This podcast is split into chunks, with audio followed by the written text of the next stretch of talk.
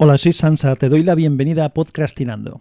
Este es el capítulo 232 de Ya te digo. ¿Y qué te digo? Pues lo que te digo es que voy a hablarte de varias cosas que quedaron pendientes desde noviembre y que, bueno, me las quiero quitar de encima.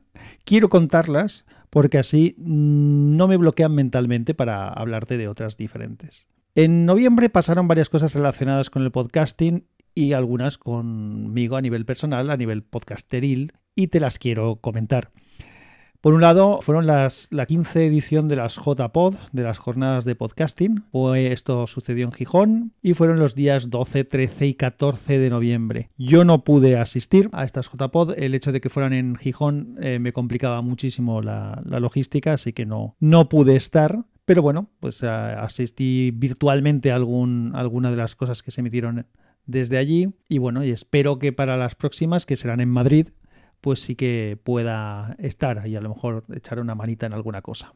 Luego, si llevas tiempo conmigo, sabrás que desde hace algunos años, creo que fue desde 2018, si no recuerdo mal, finales de 2018 me parece, estoy colaborando con la junta directiva de la asociación Podcast. Eh, como el tiempo del que dispongo es realmente poco, ya sabes, pues eh, no quise asumir ninguna responsabilidad eh, que dependiera mucho de lo que yo hiciera. Por lo tanto, eh, estaba a título de vocal y compartiendo la, la responsabilidad del podcast de la asociación con mi compañero Edu del podcast Ensuizados. También estaba Porti y Jules, que hacían la parte más de, de temas, historias y noticias del mundo de la podcastfera. Y Edu y yo nos centrábamos en hacer entrevistas. Entrevistamos a gente en todo este tiempo bastante interesante.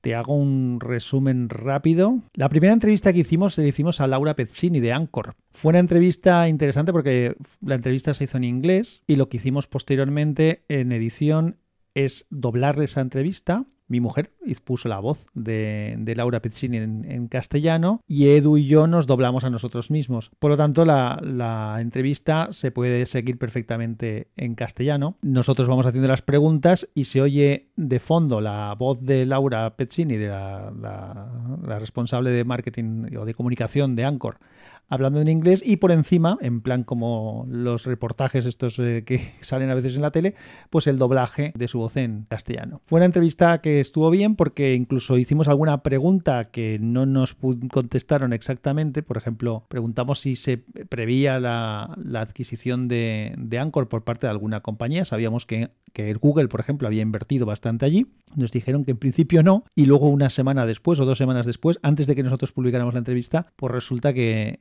que Anchor fue comprado por Spotify. Pero bueno, no voy a hacerte un resumen de todas las cosas que, hicimos. Solamente quería contarte, hicimos esta entrevista a Laura Pezzini, entrevistamos a Juan Ignacio Solera, que es el fundador y presidente de Evox, estuvimos también con, con Juanjo Guevara, que es un desarrollador que creó un podcatcher que se llama Yucas. Estuvimos con Luis Collado de Google Podcast, que también fue una entrevista muy interesante, con Manu Serrano de Agencia ROM, con, con Owen Grewar, otra, otra vez en inglés de, de Pocket Cast. A ver, hicimos entrevistas, yo creo que bastante chulas, lo pasamos bien. No hicimos tantas cosas como nos habría gustado hacer, pero bueno, pues hicimos lo, que pudimos. Eh, no sé si lo había contado aquí, creo que no, pero también hace unos meses, debido precisamente a la cantidad de, de trabajo que tengo y de poco tiempo del que dispongo, el hecho de no cumplir con lo que yo pienso que debo hacer cuando estoy colaborando en algún sitio, pues me hizo pensar que lo mejor era tomarme un descanso o que indefinido en principio. Entonces eh, lo comenté con Edu, que es, eh, que es como te he dicho mi compi en las, en las entrevistas, y Edu estaba en la misma situación que yo. Así que decidimos tomarnos un, un descanso en la, en el tema del, podcast. También otra de las cosas que pasó a nivel de podcasting interesantes antes de, esto que te comento fue el Maratón Podcast, que de eso sí que te conté algo. Y en el Maratón Podcast entrevistamos en directo a, la persona que hay detrás de la organización principal del, maratón. Y en ese podcast que hacíamos en directo habíamos pensado, porque ya teníamos tomada la decisión, informar de que, de que habíamos decidido dejar el, el podcast de la asociación. Lo que pasa es que al ser en directo teníamos un tiempo limitado y no queríamos robar protagonismo a quien se lo merecía.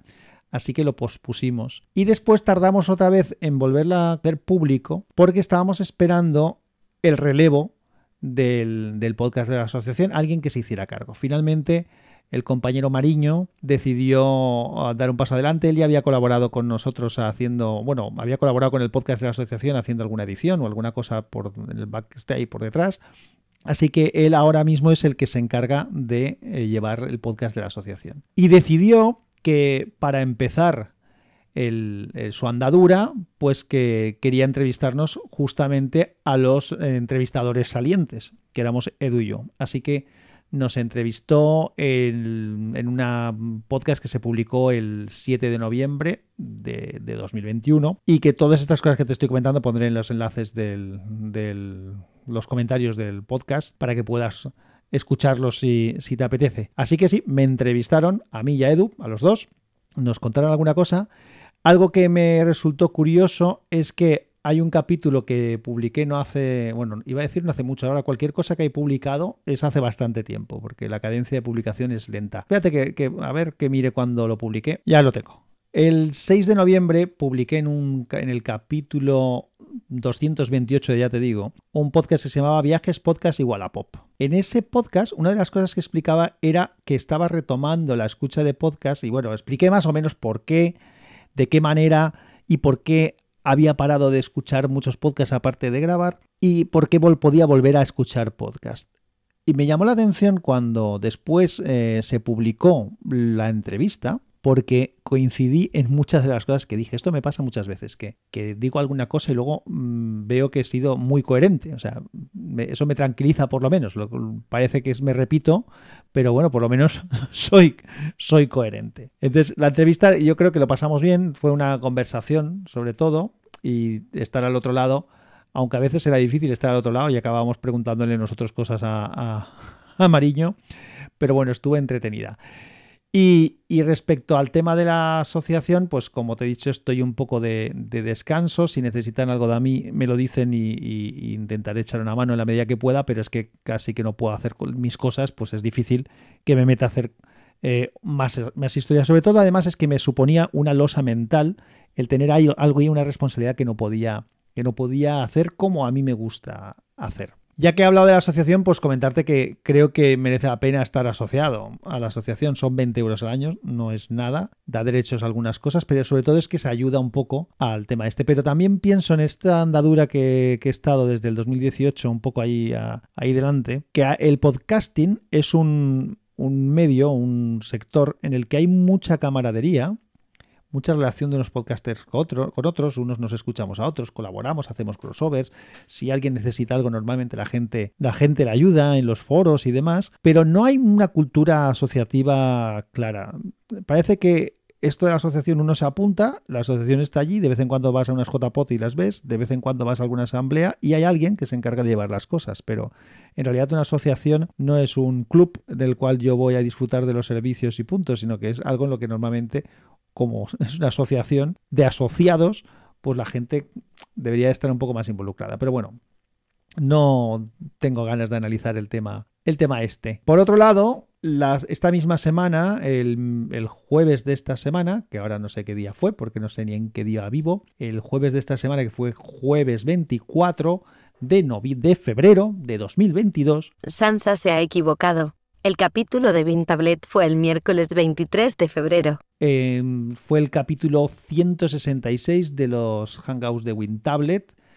Seguimos llamando los Hangouts, aunque hace mucho tiempo que ya nos los publicamos desde Hangout, que se llamó el capítulo Promiscuidad Informática y en el que hablamos de eh, lo que supone el cambio de unos eh, sistemas operativos a otros.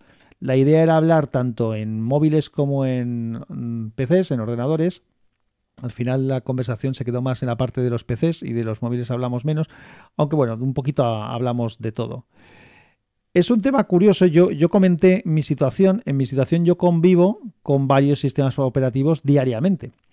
los ordenadores los tengo con, con, Windows, con Windows 10, aún no he pasado al 11, tanto el personal como el del trabajo. Tengo algún equipo con Linux, pero apenas lo, utilizo más que súper esporádicamente. Me da mucha pereza cuando tengo, tengo tan poco tiempo que cuando voy a hacer algo, eh, si tengo que empezar a aprender cómo tengo que hacer las cosas, me, la pereza me, puede. Entonces, no, con Linux tengo poco.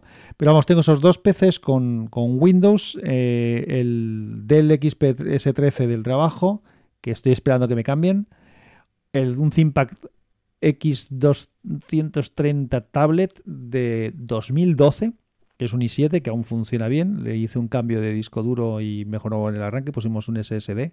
Y eso, pero es un equipo de 2012 y sigue siendo un ordenador completamente utilizable.